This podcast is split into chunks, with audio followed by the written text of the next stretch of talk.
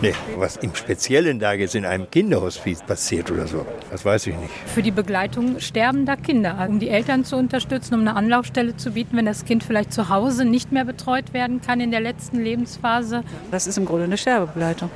Sterbebegleitung ist es auch, aber noch so viel mehr. Im Kinder- und Jugendhospiz Haus Balthasar in Olpe und in den anderen 19 Kinderhospizen in Deutschland geht es vor allem darum, dem Leben schwerkranker Kinder so viele glückliche Tage abzutrotzen, wie es eben nur geht. Im Unterschied zum Erwachsenenhospiz ist ein Kinderhospiz nicht erst in den letzten Wochen und Monaten des Lebens Anlaufstelle, sondern von dem Moment an, wenn die palliative Diagnose feststeht, also eine unheilbare Krebserkrankung oder zum Beispiel eine fortschreitende Nerven- oder Muskelkrankheit.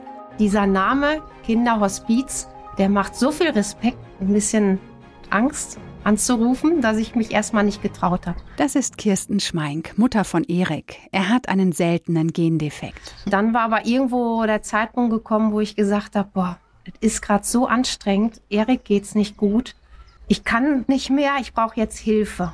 Inzwischen kommen die Schmeinks regelmäßig ins Haus Balthasar zur Erholung. Insgesamt vier Wochen im Jahr ist das möglich für eine Familie. Mit dabei ist auch Eriks Vater Thomas. Man kann das jetzt nicht mit einem normalen Urlaub vergleichen, sondern es ist einfach viel, viel mehr. So ein zweites kleines Zuhause, wo man weiß, die Kinder sind super aufgehoben. Ein Kinderhospiz ist ein Ort, wo wir ein ganzes Familiensystem von der häufig schwierigen und belastenden Pflegesituation zu Hause entlasten möchten, wo wir ihnen diese Arbeit abnehmen wollen. Einrichtungsleiter Roland Penz. Und gleichzeitig ist es aber auch ein Ort, wo wir Kinder begleiten oder Familien begleiten, deren Kind im Sterben liegt und dann auch hier verstirbt. Es geht also nicht nur um das schwerkranke oder sterbende Kind selbst. Neben den Eltern sind auch Eriks Geschwister willkommen im Kinderhospiz. Dann haben meine Mama und Papa auch viel Zeit für mich. Es ist echt schön hier und auch zusätzlich noch, dass auch andere Geschwisterkinder hier sind, dass man die kennenlernen kann und über Probleme sprechen kann, denen man zum Beispiel zu Hause mit anderen nicht sprechen könnte. Und auch, dass jeder ein offenes Ohr hier für uns hat. Und das seit inzwischen 25 Jahren. Anfangs war es Pionierarbeit, erinnert sich Kinderkrankenschwester Yvonne Keseberg. Die Bedingungen waren so, dass wir das meiste von den betroffenen Eltern gelernt haben und wir haben tatsächlich mit den betroffenen Eltern auch das Haus eingerichtet, weil die natürlich sagen konnten, was Kinder benötigen und was sie eben auch von uns benötigen. Deutsche Kinder- und Jugendhospize werden zur Hälfte von den Krankenkassen getragen.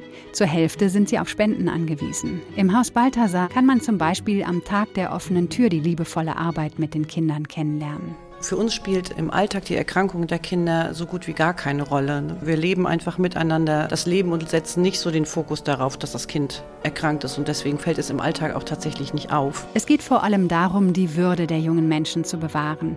In schwierigen Zeiten und bis zum letzten Atemzug. Ich kann hier für die Arbeit sagen, dass wir mehr leben und lachen, als wir trauern und sterben hier im Alltag. Und dass es ganz viel heißt, miteinander zu leben und Momente zu teilen und einfach auch die Lebensleistung der Familien und der Kinder zu würdigen und einander tatsächlich im Alltag zu begegnen.